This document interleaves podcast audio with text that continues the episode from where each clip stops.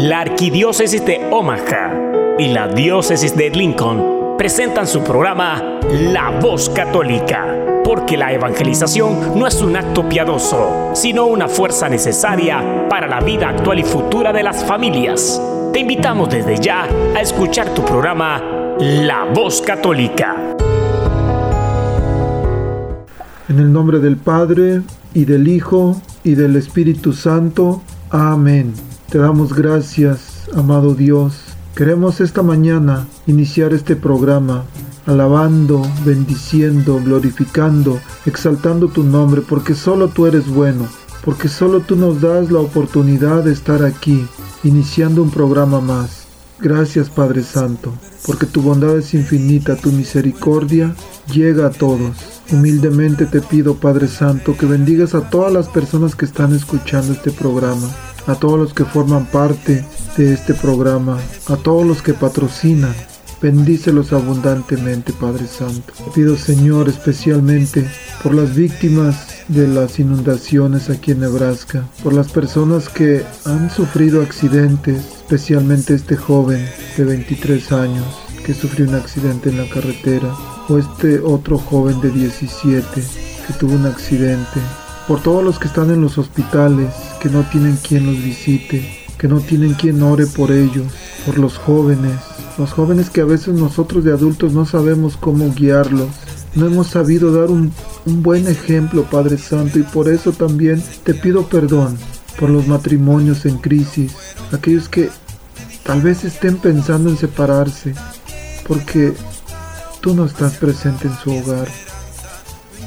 Por favor, Padre Santo, te pido que sorprenda sus corazones para que ellos puedan voltear sus ojos hacia ti, para que puedan entender y comprender que tú eres la diferencia en nuestros hogares, que contigo podemos pasar el mar de dificultades con que nos enfrentamos día a día, pero que sin ti no podemos, que necesitamos de tu amor, de tu guía, de tu perdón, que necesitamos que tu Santo Espíritu nos guíe, nos enseñe y nos diga qué es lo que debemos hacer. Gracias Padre Santo, gracias por tu bondad, gracias porque escuchas siempre nuestras oraciones. Todo esto, amado Padre, te lo pedimos por medio de tu Hijo Jesús, a través de tu Santo Espíritu y con la siempre intercesión de nuestra Santa Madre, la Virgen María. Amén. Muy buenos días queridos hermanos, como ya lo saben, cada domingo aquí nos encontramos en este su programa La Voz Católica. Y bueno, hoy es un día especial, especial en primera porque es domingo, Día del Señor, y porque hoy nuestro Señor Dios, que nos ama tanto, nos dejó el regalo de su Hijo, presente en la Eucaristía, cuerpo, alma y divinidad. Y hoy que nos acercamos, que nos reunimos a la mesa de la Eucaristía, que podemos tenerte a ti, Señor Jesús, cuerpo, alma y divinidad con nosotros. Claro que estamos contentos. Bueno, queridos hermanos, ¿qué tal si para empezar a amenizar este programa comenzamos con un canto de Johnny Linares, que precisamente se llama qué hermoso es. Tendremos más música, tendremos reflexiones a las lecturas de hoy por, Fray Nelson Medina y tenemos un tema muy interesante, un tema con el doctor Fernando Casanova que habla sobre la vocación a la santidad a la que todos somos llamados.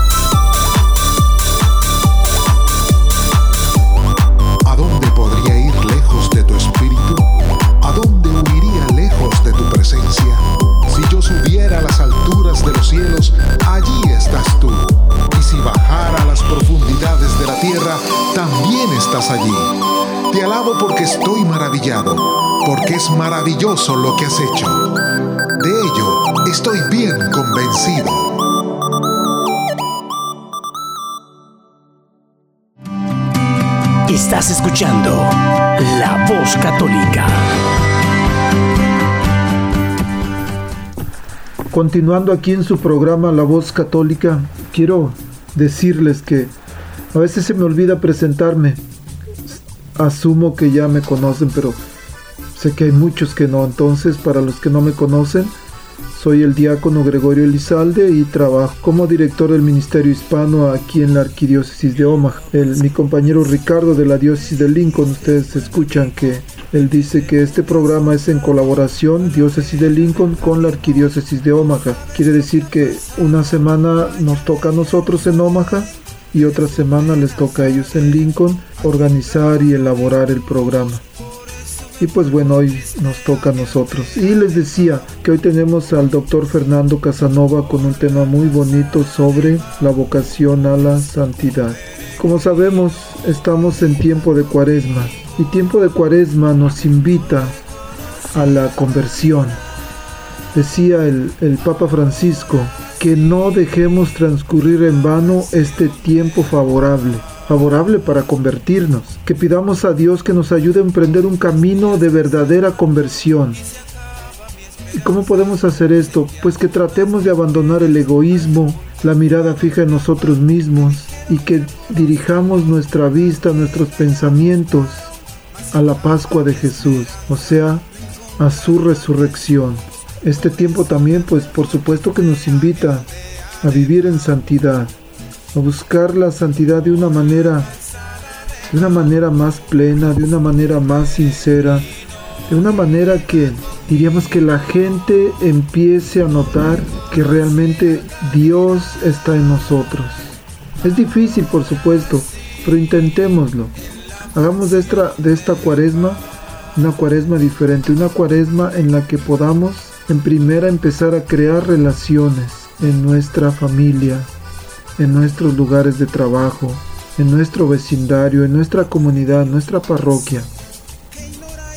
Que podamos llegar al día de la Pascua, al día de la resurrección de nuestro Señor Jesús, libres, libres así como Pedro, que cuando le dijeron que Jesús había resucitado, corrió, corrió, corrió a encontrarse con Jesús resucitado. Queridos hermanos, reflexionemos sobre este tema tan bonito, tan interesante, al que a veces no tomamos en cuenta, que realmente nosotros somos llamados a la santidad, que nuestra primer vocación es la santidad y que muchas veces se nos olvida. Bueno, pongamos atención a esta reflexión tan bonita que comparte con nosotros el doctor Fernando Casanova. Alabado sea nuestro Señor Dios y Salvador Jesucristo. ¿Cómo estás? Te saluda Fernando Casanova. Soy laico, padre de familia y entre otras cosas dirijo el Instituto Teológico Mundial, una institución que se dedica a ofrecer cursos a distancia conducente a los ah, diplomas y certificados en ministerio, estudios teológicos, estudios bíblicos, etc. Y, estamos haciendo esta, ah, esta serie Combate Espiritual y es necesario hacer una recapitulación porque es importante que tú y yo estemos conscientes de que tenemos una responsabilidad amamos a Dios, pero ese amor no se queda en un afecto, en un sentimiento. Esto eh, desemboca en, un querer, ¿ah? en, un, hacer, en un proceso y en un reconocimiento humilde de la voluntad de Dios. Y esa voluntad de Dios expresa, ¿ah? es la santidad. Y para lograr la santidad es necesario un proceso. Y durante ese proceso se lleva ciertas luchas. ¿Por qué luchamos? Bueno, entre otras cosas, te hemos expuesto porque, porque estamos eh, frente a tres grandes enemigos. El mundo, el diablo y nosotros mismos. Y estamos en el centro. Es importante que nos aplaquemos a nosotros mismos, porque nosotros estamos aquí en el centro ¿ah? como árbitros. Pero claro, no estamos a la merced de esos dos enemigos, ni de nosotros mismos, porque nos asiste algo que se llama la gracia. Mira qué maravilloso. Y nosotros colaborando con la gracia, ¿ah? afín con la gracia, siguiendo las estrategias y los ideales fijados por Jesucristo, pues logramos hacer esto para lo cual hemos sido creados, que es ser felices siendo santos. El Concilio Vaticano II ha establecido eh, tres criterios que te anuncian esta vocación cristiana que todos tenemos a la santidad. Primero, la gracia que se infunde en el bautismo que nos hace crecer y desarrollarnos hasta la plena perfección.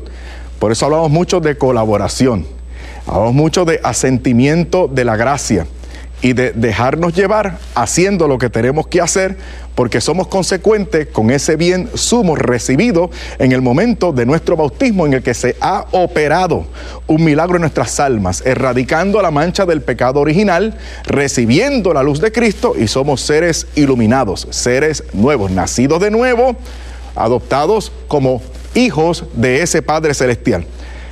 El segundo, el segundo eh, criterio que es Bosa, el Concilio Vaticano II para avisarnos acerca de este compromiso, es que la santidad o perfección cristiana se constituyen en el cumplimiento del primer mandamiento. Ama al Señor tu Dios con todo tu corazón, toda tu alma, toda tu mente y todas tus fuerzas. Es un mandamiento, por lo tanto hay que hacerlo, hay una obligación. Por lo tanto, hemos dicho, no es un sentimiento, sino es, una, es un asentimiento, es un ejercicio de la voluntad, porque tú decides quién es el sujeto o el objeto de tus afectos. Pero este amor no se queda, no se queda forma, solo de forma vertical, sino que tiene que cundir de, de forma vertical a Dios por sobre todas las cosas y a nuestro prójimo como a nosotros mismos. El tercer criterio, mediante el cual se nos anuncia esta vocación, que es una responsabilidad que tú y yo tenemos, es que Jesucristo nos manda a imitar la perfección de su Padre Celestial, según hemos citado en Mateo capítulo 5, versículo 48. Y de ahí, señoras y señores, de ahí, querido amigo, querida amiga, hermanos todos, es que eh, nos viene esa vocación universal a la santidad. Ahora bien, te hemos hablado de esto, te hemos hablado de estrategias, te hemos hablado del querer de Dios, de la voluntad de Dios, eh, de los beneficios que tenemos y de muchas cosas. Pero tú y yo debemos ser honestos. Y en este programa, en este episodio, tú y yo vamos a ser honestos con nosotros mismos. Yo voy a ser honesto contigo y tú tendrás que reconocer que lo que te estoy diciendo es cierto por tu propia experiencia. Y es que queremos hacer la voluntad de Dios.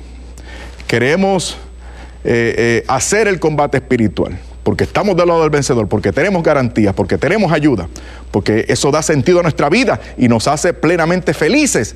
Sin embargo, hay fracasos. Mira qué cosa. Queremos pero hay fracasos. Hay veces que caemos. Entonces, vamos a ayudarnos nosotros mismos a tratar de identificar o tratando de, identificar estas razones de por qué nosotros fallamos en este ideal, en este camino, en esta batalla espiritual. Bueno, hay dos razones. Hay dos razones. Eh, una de ellas es de tipo psicológico y hay dos de tipo sobrenatural. Son tres razones. Una de tipo psicológico y, dos de tipo sobrenatural. Nos vamos a detener un instante en las razones de índole psicológico que tenemos para caer, para, para, ceder o para haber tenido o por haber tenido, para haber tenido algún tipo de fracaso. Porque el orden psicológico lo que nos está diciendo es que Dios no invade tu individualidad. Dios no altera las funciones psíquicas que te constituyen a ti como ser humano.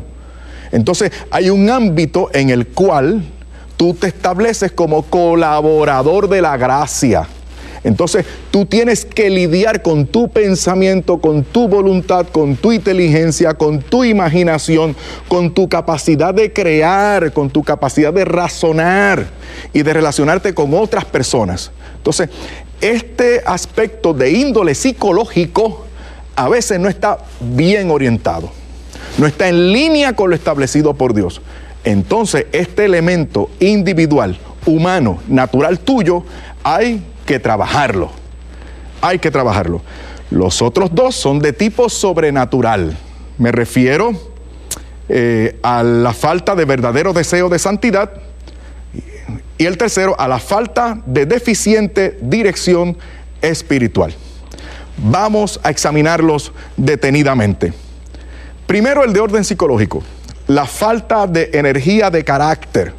Óyeme, es imposible conseguir algo, es imposible hacer algo consecuente, con principio, con estrategia, con métodos, con finalidad, que tenga una resolución eh, feliz si no hay consentimiento de tu parte. Y eso se logra a través de un carácter enérgico. O sea, tú tienes que quererlo, tú tienes que esforzarte, tú tienes que hacerlo porque hemos sido creados para eso. Colaboramos con la gracia, la gracia nos asiste y vamos camino a ese ideal por el que estamos luchando para aplacar nuestros enemigos espirituales, que es la espiritualidad. Bueno, dice, mira qué interesante, dice Santa Teresa. Santa Teresa dice en su, en su famosa obra Camino de Perfección. Mira lo que dice Santa Teresa. Digo que importa mucho una grande y muy determinada determinación de no parar hasta llegar a ella.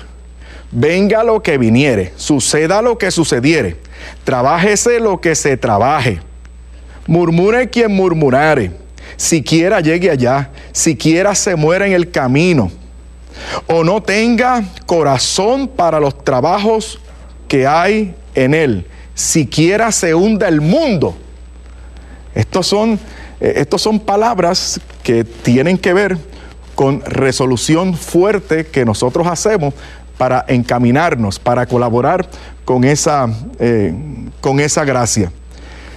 Claro, nosotros no estamos diciendo, y es necesario enfatizarlo, para las personas que nos están viendo y escuchando que a lo mejor no están muy familiarizados con la fe católica.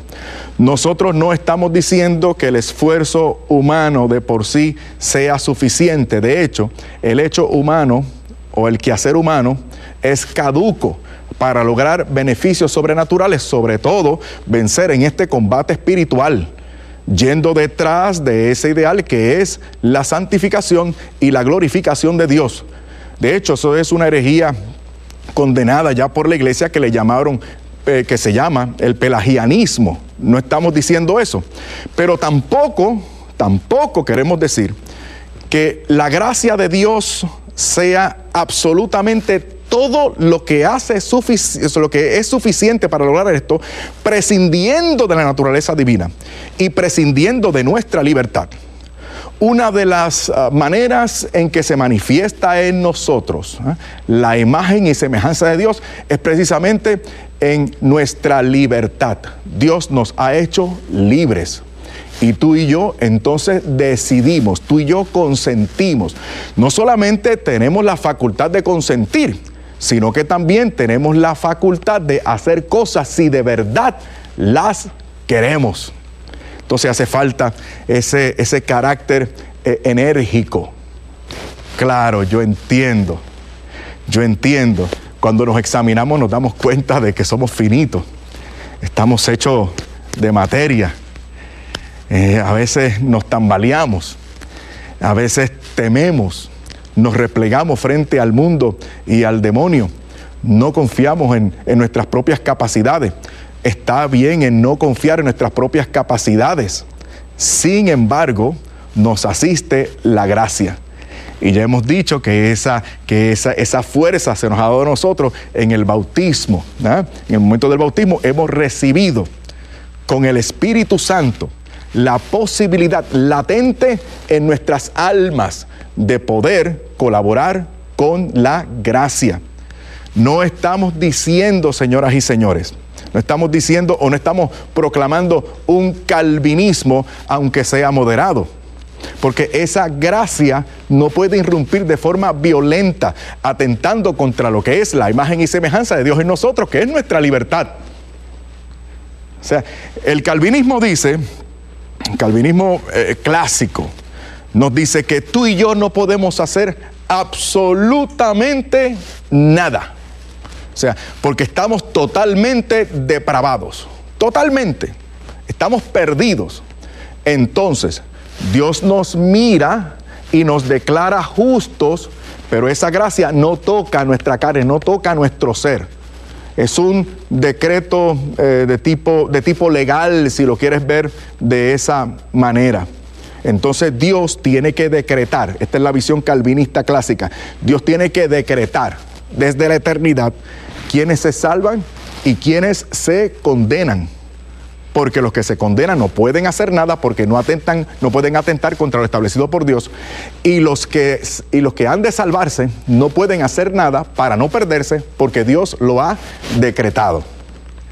Esto, desde la perspectiva cristiana, de la perspectiva católica, es un error, es un pensamiento herético, porque atenta contra lo dispuesto por el Señor cuando nos hizo lo que somos, seres humanos, criaturas, pero a imagen y semejanza de Dios.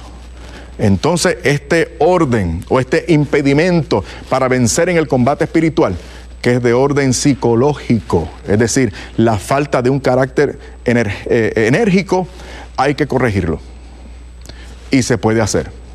Ahora te voy a mencionar el segundo elemento, que este es de orden sobrenatural, para que tú veas que atendiendo este aspecto de orden sobrenatural, tú vas a desarrollar una, ¿cómo diríamos? Una, una perspectiva más optimista de las posibilidades que tú y yo tenemos para triunfar en este combate eh, espiritual. Esta causa por la que caemos, repito, de orden sobrenatural, es la falta de verdadero deseo de santidad. La falta de un deseo verdadero. Y hay seis cualidades de un verdadero deseo para crecer espiritualmente, para ganar el combate espiritual, para ser santo, hay seis cualidades. ¿Cómo tú vas a atender este defecto que te hace caer? Atendiendo a esas seis cualidades. Procurando esas seis cualidades que el Señor está dispuesto a otorgarte, con las cuales tú puedes colaborar o cooperar para lograr este éxito y este triunfo. La primera cualidad de un verdadero deseo sobrenatural es que ha de ser precisamente sobrenatural. Entonces debemos reconocer que no es solo por mi esfuerzo propio, sino que Dios ha establecido los medios. Pero Dios ha establecido los medios, entonces tú, con el aspecto o con lo que te toca a ti, tú tienes entonces que alcanzar ese medio porque tú tienes que obrar en libertad y consentir la obra de Dios. Por ejemplo, Dios, Dios ha establecido un medio de gracia a través del cual, que es un medio ordinario a través del cual tú y yo nos reconciliamos con Él, que es el sacramento de la confesión. Eso, eh, bueno, es un sacramento, pero es también un medio poderosísimo para alcanzar esto. Es más, indispensable, indispensable. Entonces, ese medio es de orden sobrenatural y se te da en forma de ese sacramento. Tú obras en libertad y tú te sometes al tribunal de Cristo y tú te beneficias de ese sacramento recibiendo la gracia santificante que te pone en onda de nuevo, te pone en sintonía de nuevo y recibiendo la gracia sacramental propia de ese sacramento que te hace más fuerte para yo ya no volver a meter la pata. ¿Ves por qué es todo esto necesario? La segunda cualidad de un verdadero deseo de santidad es que debe ser profundamente humilde. O sea, en esto no podemos pecar de, pedantes eh, ni de soberbios.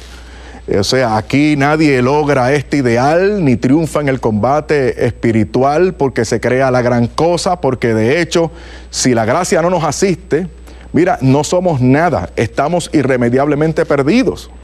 En libertad nos movemos y buscamos los medios de gracia, la comunión con Dios en la iglesia. Pero esto tiene que ser de una forma humilde. Claro está, nadie me confunda humildad con cobardía. No. A veces no hacemos cosas o a veces no decimos algo, no porque seamos humildes, sino porque no nos atrevemos. La humildad es otra cosa. Es un abandono a la providencia, pero un abandono militante. O sea, no es que yo estoy en neutro esperando a que me hagan el trabajo, es que yo hago el trabajo sabiendo que me van a asistir. La, eh, la, ilustración que me gusta dar es eh, los, dos, eh, los dos hacendados. Están en una misma gran ciudad bajo una sequía descomunal, brutal. Y entonces los dos, muy piadosos, están orando al Señor para que el Señor envíe la lluvia. Entonces, pero ¿qué pasa? Uno de los hacendados se queda orando y se queda en su casa muy cómodo. El otro hacendado, además de orar, sale al campo y comienza a preparar el terreno a preparar el surco para cuando venga el agua no se pierda, sino que tenga los canales adecuados para que, eh, para que, haga, para que haga el trabajo. La pregunta es, ¿en cuál de los dos hacendados tú crees que Dios confió para enviar la lluvia? Por supuesto, en el responsable. Hay que ser diligente y esta diligencia tiene que ser en humildad. La tercera característica o cualidad de un verdadero deseo de santidad es que debe ser sumamente confiado. O sea, aquí no podemos desesperar. ¿Por qué? Porque esto es un proceso y vamos avanzando en el proceso. Y de allá arriba nos vienen ciertas responsabilidades y vamos a lidiar con esas responsabilidades. Y vamos creciendo en este desarrollo espiritual. Y nuestras victorias en el combate espiritual van a ser más eficaces, van a ser más edificantes. Pero para esto, hermano mío, hermana mía, tú tienes que estar plenamente confiado, tranquilo, que estén tristes los que no son hijos de Dios. La cuarta cualidad de un verdadero deseo de santidad es que este deseo debe ser predominante. O sea, esto va a ser el norte de tu vida.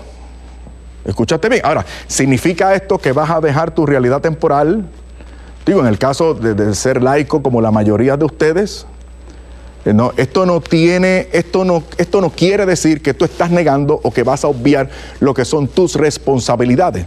Esto lo que quiere decir es que toda tu vida, incluyendo tus responsabilidades, tus tareas, eh, tu, tu realidad o tu rol como padre, como madre, como profesionista, como operario, pues en todo eso, en todo eso, el deseo, la resolución tuya de ser santo y de hacer este combate espiritual va a ser predominante.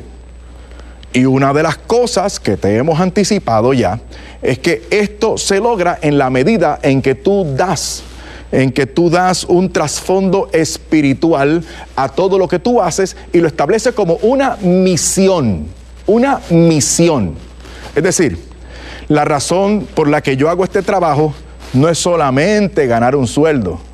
No, tienes, tienes que darle una dimensión espiritual. Es decir, entre otras cosas, yo hago este trabajo porque mi deber como padre cristiano es suplir a mi familia. Y a través de este trabajo yo sirvo a mis hermanos los hombres y yo los promuevo y yo les ayudo. Y es además una manera en la que yo puedo hacer un apostolado. Es decir, comunicar esta buena nueva a otras personas. Mira algo que para el mundo es, es odioso, es pesado, es malo, como el trabajo para nosotros se convierte en una realidad maravillosa. Porque todo lo que hacemos tiene sabor sobrenatural. ¿Por qué? Porque es predominante. Por eso es que Dios tiene que estar sobre todas las cosas. Por eso es que, por eso es que hay que mantener comunión con Dios a lo largo del día. Y lo vamos a comenzar pues dedicando el día a Dios. Y lo vamos a concluir con un buen examen de conciencia, reconciliaditos con el Señor, arrepentidos por lo malo que hemos hecho, y nuestro último pensamiento va a ser de gratitud a Dios, reconociendo su majestad. Y ya tú verás, ya tú verás cómo vamos a triunfar. Ya tú verás que esto va a dar sentido a tu vida y tú vas a ser feliz. Y tú vas a ver cosas lindas, cosas buenas. Tú te vas a dar cuenta cómo tú colaborando con la gracia, tu vida se convierte en una llena de frutos. El quinto, la quinta cualidad de un verdadero deseo sobrenatural de santidad es que debe ser constante y progresivo. O sea, aquí no hay pausa. Aquí lo que hay son momentos de aridez espiritual. Es decir, hay altas y hay bajas. Y en la baja a veces tú te sientes solo. Pero inclusive en esos momentos de baja, o esos momentos de baja, se convierten en oportunidades de encuentro con Dios. Jacob en el Antiguo Testamento. Ah, lo perseguían, su suegro lo estafó, era todo un problema. A riesgo de su vida, llegó a estar solo, llegó a vagar por el desierto. ¿Y qué ocurrió? Se le apareció un ángel y Dios se le manifestó. ¿Y, cómo, y, qué dijo él? Verdaderamente Dios estaba aquí y yo no lo sabía. O sea, verdaderamente el Señor ha estado conmigo y yo no lo sabía. No me daba cuenta. Y ahora hubo un momento en el que se dio cuenta. Salió de la baja, salió de la aridez espiritual, por lo cual él se hizo más fuerte espiritualmente. Y hoy lo tenemos como, eh, como Jacob, como ese, ese gran héroe de la fe en el Antiguo Testamento, que a pesar de sus errores y de sus faltas de carácter, llegó a ser un buen hombre. Fundamento de la nación de Israel. La sexta cualidad de un verdadero sobrenatural de santidad es que este deseo de nosotros, este ejercicio espiritual de nosotros debe ser práctico y eficaz. Práctico y eficaz. Esto no es flotando. O sea, la espiritualidad cristiana no es así, no es going up all the time, no. Esto es progresivo. Ya te he dicho que hay altas y hay bajas. ¿Qué es lo que lo convierte en espiritualidad cristiana de verdad? Eh, la divagación, no. Es que ese proceso de altas y bajas es constante. Como es constante, se convierte en un proceso y debe ser centrado, con los pies en la tierra, no flotando, no escapando, sino aceptando nuestras responsabilidades, aceptando este compromiso que tenemos con Dios, un compromiso de ser santos, que es el camino dictado por Dios para un encuentro con Él. Y luchando por este ideal de santidad, nosotros lograremos vencer en este combate espiritual. Pero para esto tiene que ser eficaz y tiene que ser práctico busca las cosas, lo que, lo que algunos llaman industrias humanas, que te pueden ayudar a sintonizarte espiritualmente.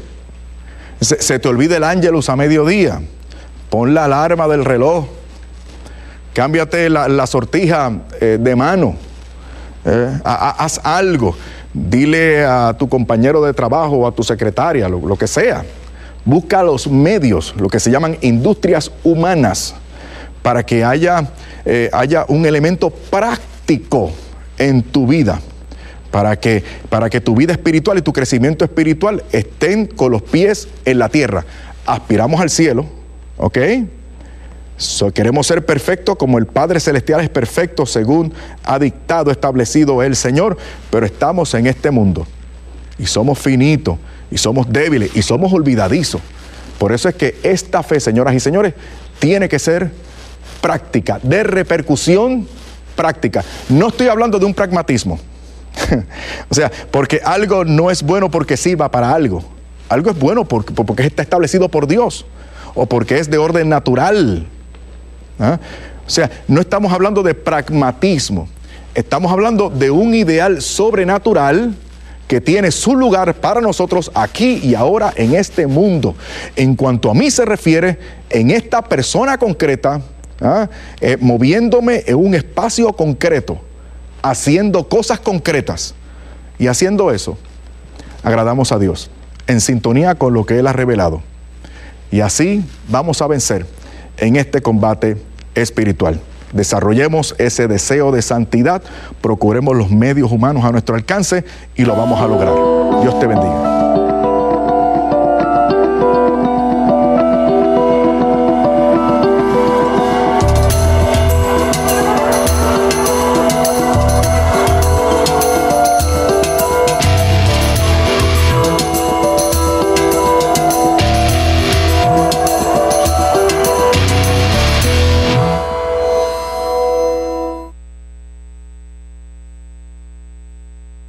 Continuación, nuestra fe en vivo.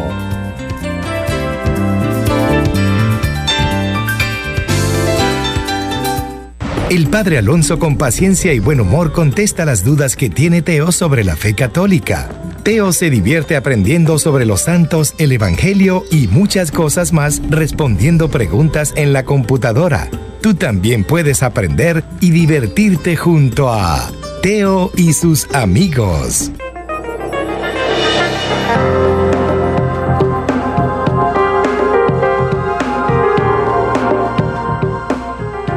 Mi nombre es Fernando Casanova. Hasta hace tres años fungí como ministro licenciado ordenado de una denominación protestante en mi país.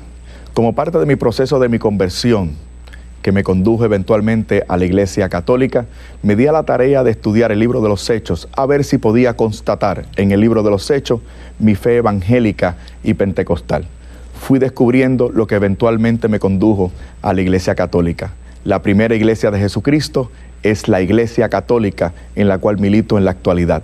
En el capítulo 2, versículo 42 del libro de los Hechos, se recapitula la vida de la iglesia primitiva y se dice que esa primera iglesia, la iglesia de Jesucristo, perseveraba todos los días en la oración, en comunión con la doctrina de los apóstoles, porque esa primera iglesia era apostólica y perseveraba además todos los días en el partimiento del pan, en la santa Eucaristía, porque la iglesia siempre ha contemplado, siempre ha celebrado, siempre ha considerado la Eucaristía el culto por excelencia. No hay culto sin Eucaristía. La Eucaristía es el verdadero culto cristiano. En aquella realidad en la cual yo vivía, no había Eucaristía, no había presencia real, no había discernimiento del verdadero cuerpo, sangre, alma y divinidad de mi Señor Jesucristo. Yo supe en un momento dado que tenía que optar y opté por la iglesia del libro de los hechos, la iglesia católica.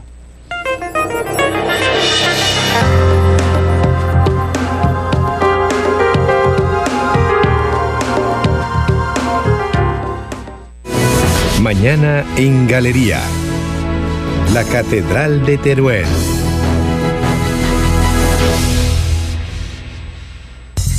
Un documental que expone las devastantes implicaciones de las ideas que algunos grupos pretenden imponer, al afirmar que la biología no tiene nada que ver con la identidad sexual. Esa ideología de género no beneficia a nadie pero perjudica particularmente a la mujer. La ideología de género.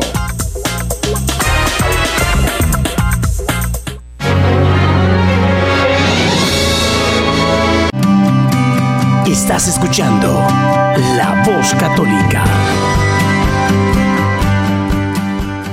Hay un refrán que dice, un santo triste es un triste santo. Bueno, vamos a escuchar una canción de Gesed que se llama Para ser santo. Y me encanta una parte que dice que para ser santo hay que ser feliz. Porque la felicidad viene de Dios. Pongámosle atención y escuchémoslo.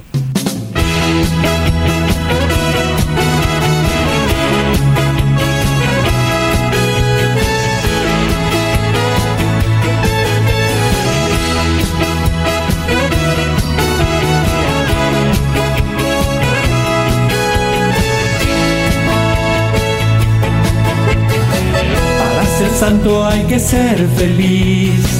No hay santidad sin felicidad. Para ser santo hay que ser feliz primero. Para ser santo hay que ser sencillo. No hay santidad sin sencillez. Para ser santo hay que ser sencillo primero. Poco loco, un poco loco, un poco loco para ser feliz,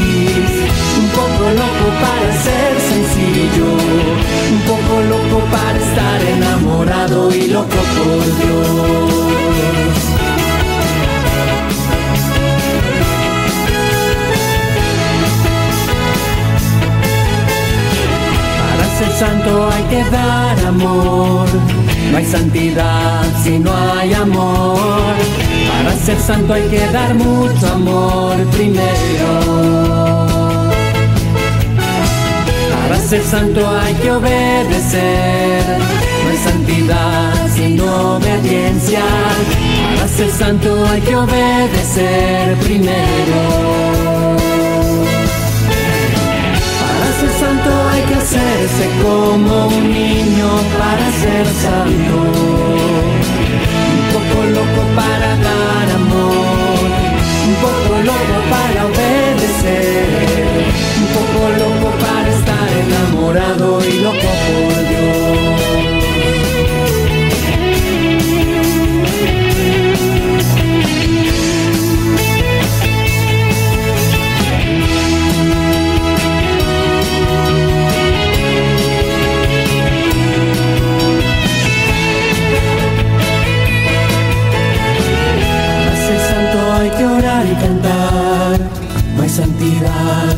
oración. Para ser santo hay que orar y cantar primero. Para ser santo hay que trabajar. No hay santidad si no hay esfuerzo. Para ser santo hay que trabajar primero.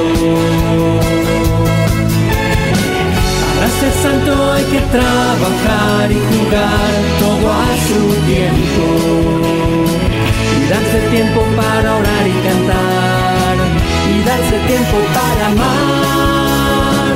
Y darse tiempo para estar enamorado y loco por Dios. Un poco loco para dar amor. Un poco loco para ser feliz un poco loco para estar enamorado y loco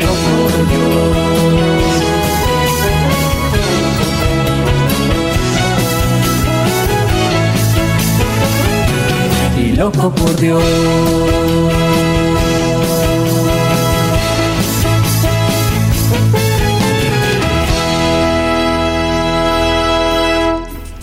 Como les decía, continuamos en nuestro tiempo de cuaresma Hoy estamos celebrando el domingo quinto de tiempo de cuaresma en el ciclo C. Las lecturas de hoy son tomadas de primera lectura del libro de Isaías, capítulo 43, versículo 16 al 21, donde de alguna manera dice, le dice Dios a Isaías, mira que realizo algo nuevo y apagaré la sed de mi pueblo el salmo responsorial es el número 125 y lo que y la respuesta es el Señor ha estado grande con nosotros y estamos alegres. Y la segunda lectura es tomada de Filipenses 3 del 8 al 14 donde San Pablo dice, por Cristo lo perdí todo, muriendo su misma muerte.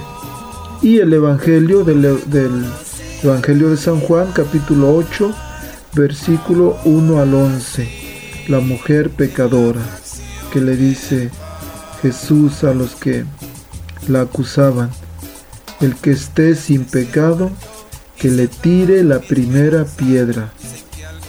Bueno, escuchemos una reflexión a estas lecturas por Fray Nelson Medina. Habla, que tu siervo escucha. Un segmento donde meditaremos las lecturas del día. Pidamos al Espíritu Santo que nos revele la verdad, porque la verdad nos hace libres. Habla, que tu siervo escucha. La segunda lectura de hoy está tomada de la carta del apóstol San Pablo a los filipenses, en el capítulo tercero. Y el Evangelio está tomado de San Juan en el capítulo octavo. Vamos a relacionar estos dos textos y vamos a recibir la bendición particular de este quinto domingo de Cuaresma. Y hoy no lo he dicho, feliz domingo para todos. En el capítulo tercero de Filipenses, el apóstol Pablo hace una comparación entre dos modelos de justicia. La justicia que puede venir por el lado de la ley y la justicia que puede venir por el lado de la fe. ¿En qué consisten estas dos maneras de justicia? Cuando nosotros hablamos de la justicia según la ley, es el hacer las cosas bien. Dios mandó algo, yo hago lo que Dios mandó, yo me ajusto, ese es el sentido de la justicia en la Biblia, yo me ajusto a aquello que Dios mandó. Esa es la justicia según la ley. ¿Y la otra justicia cómo es? ¿Cómo es la justicia de la fe? Bueno, sucede que cuando nosotros vemos lo que Dios quiere de nosotros, nos sentimos cortos. Y cuando nos sentimos cortos, entonces solo quedan dos posibilidades. La desesperación o el cinismo. No hay más. El cinismo es, estoy viviendo mal o lo que la gente llama mal, pero me importa un pepino, como se dice. Viviré como yo quiera, haré lo que yo quiera. Eso es lo propio del cinismo. Lo propio de la desesperación es, soy un fracasado, no estoy haciendo las cosas bien, todo está al revés, voy mal, voy muy mal, soy un desastre, nada vale la pena, esto se acabó. Efectivamente, cuando uno se da cuenta que el ideal de perfección que está en nuestro corazón y que Dios puso es algo que nosotros no alcanzamos y no alcanzamos y no alcanzamos, entonces solo queda la desesperación o el cinismo. Pero ¿qué tal que hubiera otra posibilidad? Esa otra posibilidad no es algo que nosotros mereciéramos, es algo que Dios nos regaló. Es el regalo de su amor, es el regalo de su perdón, es el regalo de su misericordia. Es el regalo que nos desborda, el impresionante regalo de su ternura. Yo sé que yo no alcanzo, yo tengo claro que no alcanzo, pero yo quiero recibir y me abro a recibir el regalo de su amor. Me abro a ese regalo, el regalo de su amor. Ese es el camino de la fe. Entonces, por el camino de la ley hay algo muy razonable, muy bueno, muy interesante, pero imposible. Imposible para las fuerzas humanas. La otra posibilidad, ¿cuál es? La otra es, ¿qué hacemos? ¿Cinismo, desesperación o fe? Gracias a Cristo, solamente gracias a Cristo, se ha abierto otra posibilidad. Esa es la posibilidad de la fe. Entonces, lo que hace Cristo en el Evangelio de aquella mujer adúltera es precisamente eso. Es mostrar, mira, el ser humano por sus fuerzas solo va camino al desastre. Sí, le vas a tirar piedras y vas a matar a esa mujer, porque ella se equivocó, pero tú también te equivocaste. Tú también, tú también has fallado. Date cuenta que has fallado. ¿Para qué? Para que yo no me sienta tan distinto de esa mujer ni de ningún pecador para que yo reconozca que necesito de Dios y para que yo me abra al don preciosísimo de la fe. Ese es el plan de Cristo. Lo predicó San Pablo, nos lo ofreció el Señor. A Él todo honor y gloria. Estás escuchando La Voz Católica.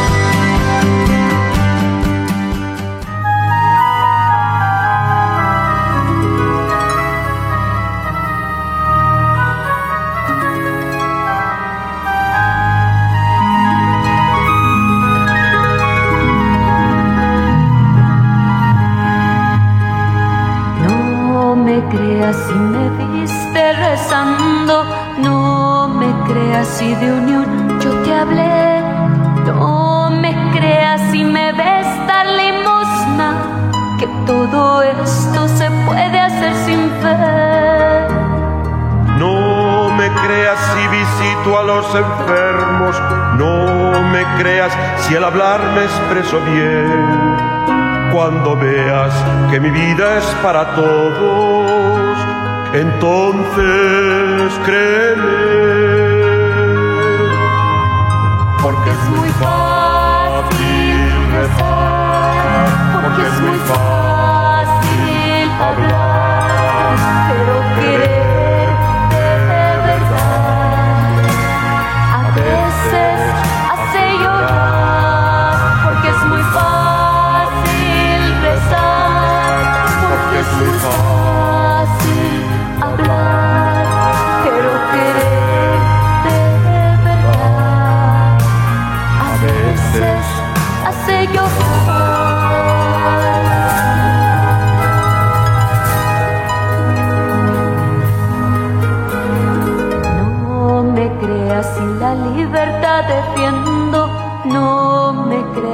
presumo hacer el bien, no me creas si pregono la justicia, que todo esto se puede hacer sin fe. No me creas si visito a los enfermos, no me creas si al hablar me expreso bien. Cuando veas que mi vida es para todos, entonces créeme. Porque es muy fácil es muy fácil hablar, pero querer de verdad a veces hace llorar, porque es muy fácil rezar, porque es muy fácil hablar, pero querer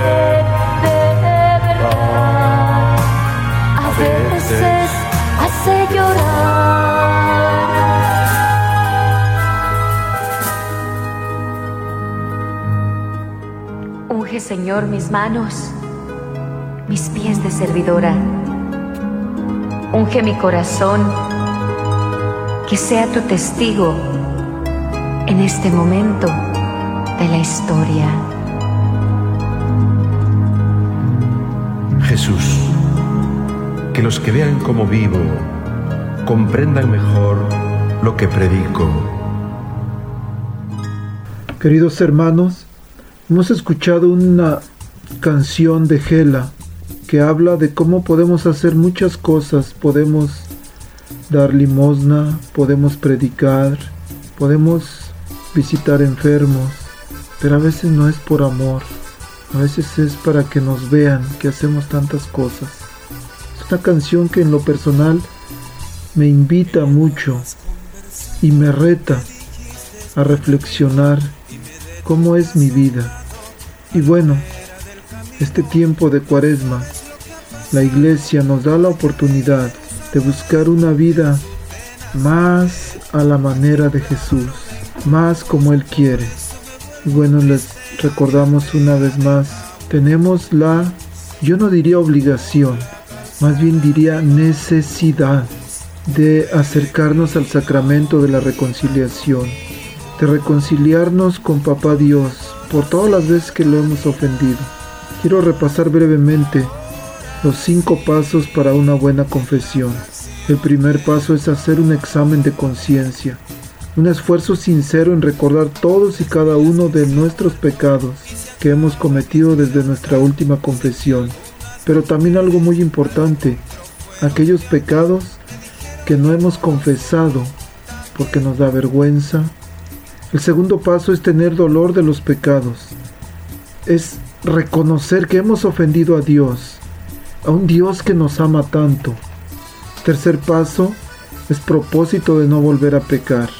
Es tener una simple y sincera determinación de no volver a pecar, por amor a Dios, porque Él nos ama y porque a lo que se ama no queremos ofender, no queremos lastimar, no queremos herir a quien amamos. Cuarto paso, decir los pecados al sacerdote, de una manera concisa, concreta, clara y completa, por supuesto, y también la cantidad. No darle tantas vueltas al asunto, sino ir dicen como las gallinas, al grano. Y el quinto paso es cumplir la penitencia. Es cumplir la penitencia a la mayor brevedad posible, con humildad, con dolor en desagravio, como forma de reparación y satisfacción de la culpa contraída porque hemos ofendido a Dios. Queridos hermanos, el tiempo se nos termina, pero nos vemos la próxima semana. No olviden que cualquier duda, cualquier pregunta que tengan, pueden llamarme. Mi teléfono es el 402-557-5571. También que estamos trabajando en nuestro centro pastoral que se llamará Centro Pastoral Tepeyac. Este centro se ubica en la calle 36 y la calle Q, en donde está la parroquia de Santa María, exactamente enfrente del supermercado Nuestra Familia. Que Dios los bendiga y nos vemos la próxima semana.